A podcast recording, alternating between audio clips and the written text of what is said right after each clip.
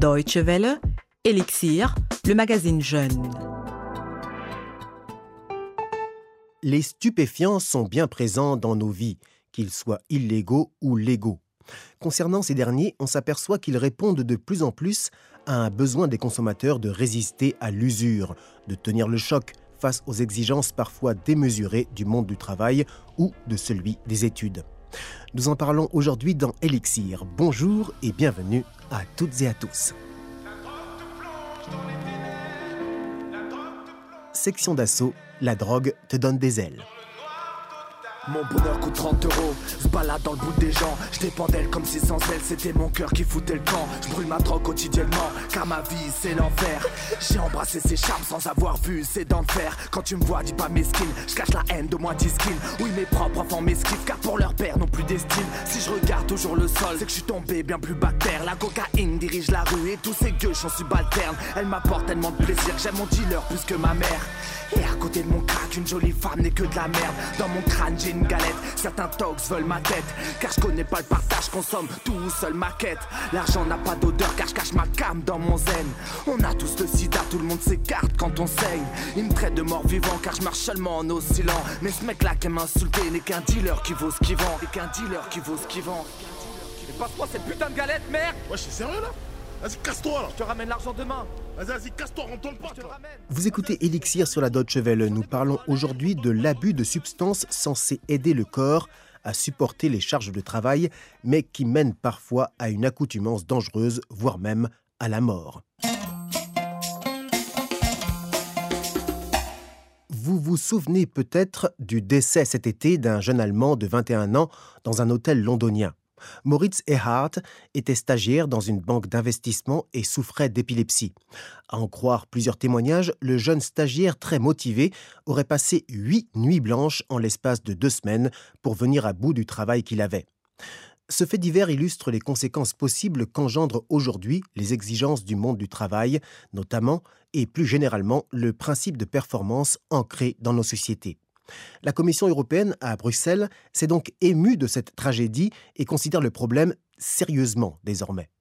À l'image de la députée européenne allemande Jutta Steinruck, qui en appelle à un changement de mentalité dans le monde du travail. D'un côté, il faut prendre conscience du fait qu'il est dans l'intérêt des employeurs d'avoir des employés performants et en bonne santé qui n'ont pas beaucoup d'arrêts maladie. Et c'est là qu'il faut ancrer le principe de prévention. Les entreprises doivent investir aussi dans la prévention sanitaire de leurs salariés. De l'autre côté, le surmenage n'apparaît pas toujours aux yeux de tous, car les travailleurs se dopent.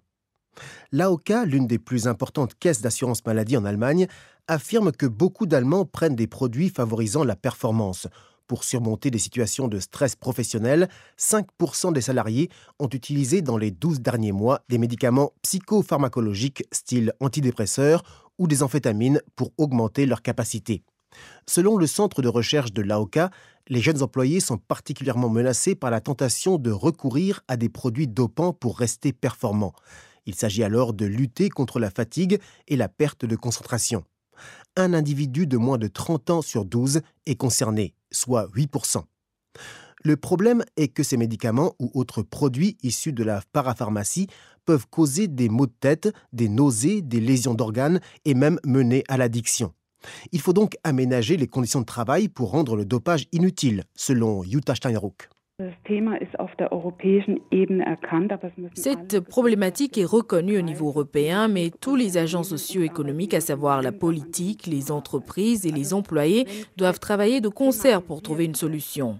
Le fait de mettre le sujet sur la table fait avancer les choses d'emblée, mais on doit en tirer des conséquences concrètes. La politique doit, dans ce contexte, prendre ses responsabilités et ne pas laisser les employeurs et les salariés se débrouiller seuls. D'autant qu'au cours de la dernière décennie, le nombre des journées d'arrêt maladie causées par la prise de stupéfiants a augmenté de 17%. Or, le monde du travail dans les sociétés fortement industrialisées n'est pas le seul concerné. Un terrain propice à la prise de produits dopants est aussi celui des études.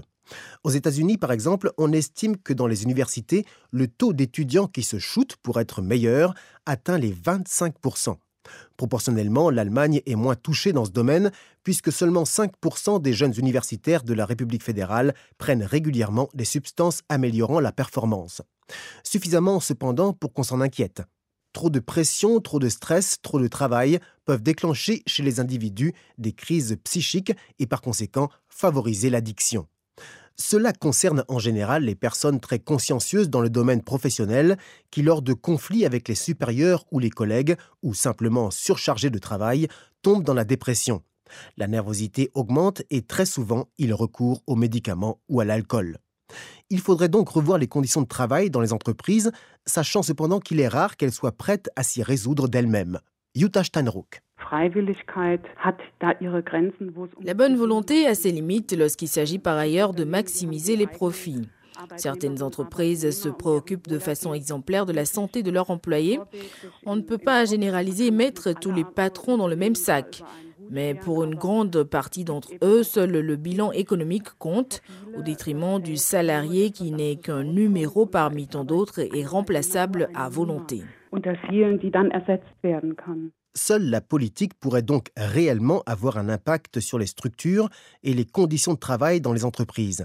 Les syndicats et les représentants du personnel essaient de plus en plus de cerner les problèmes de pression psychologique chez les employés, mais c'est encore trop peu.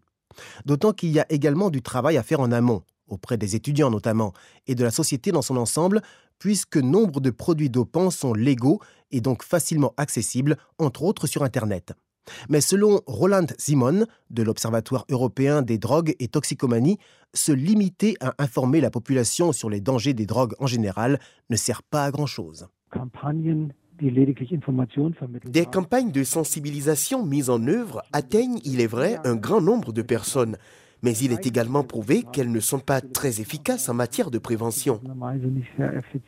Effectivement, une approche plus personnelle et plus ludique influe beaucoup plus sur les comportements. Le modèle pourrait donc être celui des écoles où toutes sortes de programmes anti-tabac notamment ont montré d'excellents résultats, D'ailleurs, le dernier rapport du gouvernement allemand sur les drogues, y compris les légales, confirme cet état de fait. Il y a beaucoup moins de jeunes fumeurs ici. Leur nombre a diminué de moitié en 10 ans. La consommation de cannabis a également été réduite. Elle ne concerne plus que 12% des 12-17 ans.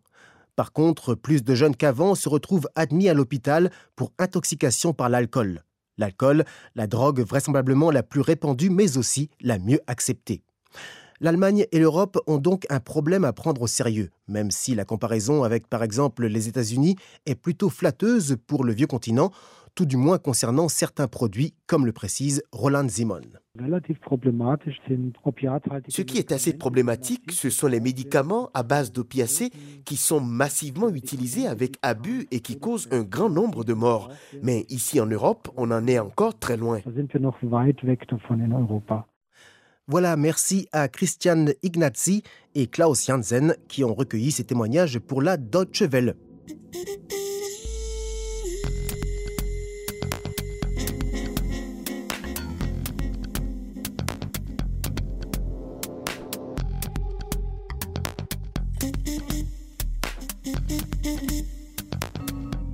Avant de refermer cette édition d'Elixir, revenons sur quelques chiffres concernant les drogues licites ou illicites, avec d'abord ce bilan négatif concernant la lutte internationale menée ces dernières années contre l'héroïne, la cocaïne ou le cannabis. Une lutte qui n'a pas réussi à endiguer l'offre. Une étude réalisée par un groupe de chercheurs américains et canadiens souligne par ailleurs que les prix de ces drogues illicites ont fortement baissé ces dernières années, alors que dans le même temps, la pureté de ces drogues s'était fortement accrue. 6% pour l'héroïne, 11% pour la cocaïne et 161% pour le cannabis. Le commerce des drogues illicites à l'échelon international atteindrait 350 milliards de dollars chaque année selon des estimations récentes des Nations Unies.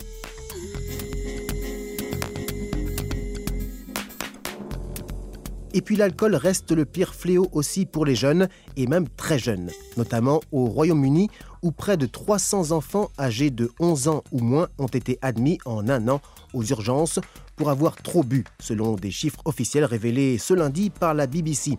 Au total, 6580 mineurs ont été admis l'année dernière aux urgences pour des problèmes liés à l'alcool. Or, ce chiffre est en baisse par rapport à la période 2011-2012. Et ce qui est étonnant par rapport aux idées reçues, c'est que les filles âgées de 12 à 14 ans et celles entre 15 et 17 ans sont plus nombreuses que les garçons dans ces catégories d'âge à connaître des problèmes d'alcool et par ailleurs un total de 1897 mineurs, dont 145 enfants de 11 ans ou moins, ont été hospitalisés pour des problèmes de drogue. Voilà en espérant que tous ces chiffres feront réfléchir et inciteront les pouvoirs publics, notamment euh, au Royaume-Uni, à enclencher des actions pour endiguer ces phénomènes. C'est la fin de cet élixir, merci de l'avoir suivi. Rendez-vous sur notre site internet dw.de français pour accéder au podcast et nous contacter sur Facebook. On se quitte avec un hit allemand des années 90, Les jeunes filles de Tic Tac Toe dans Varum, pourquoi en français, demande à une camarade de classe les raisons de sa consommation de drogue. Bonne continuation et à la prochaine. Salut.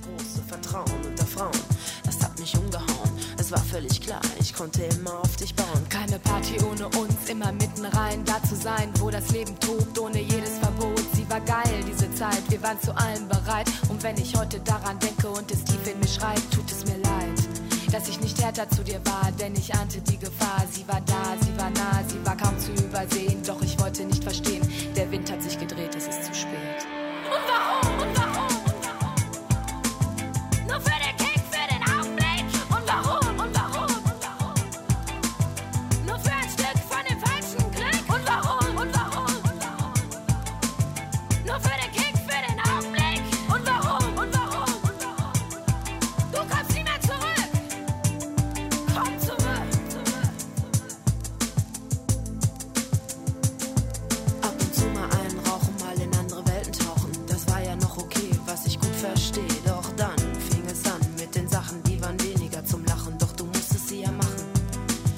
stand nur daneben, konnte nicht mehr mit dir reden. Alles, was du sagtest, war, das ist mein Leben. Mein Leben, das gehört mir ganz allein. Und da möchte ich keiner ein. Lass es sein, lass es sein, das schränkt mich ein. Ich sah dir in die Augen, sie waren tot, sie waren leer. Sie konnten nicht mehr lachen, sie waren müde, sie waren schwer. Du hattest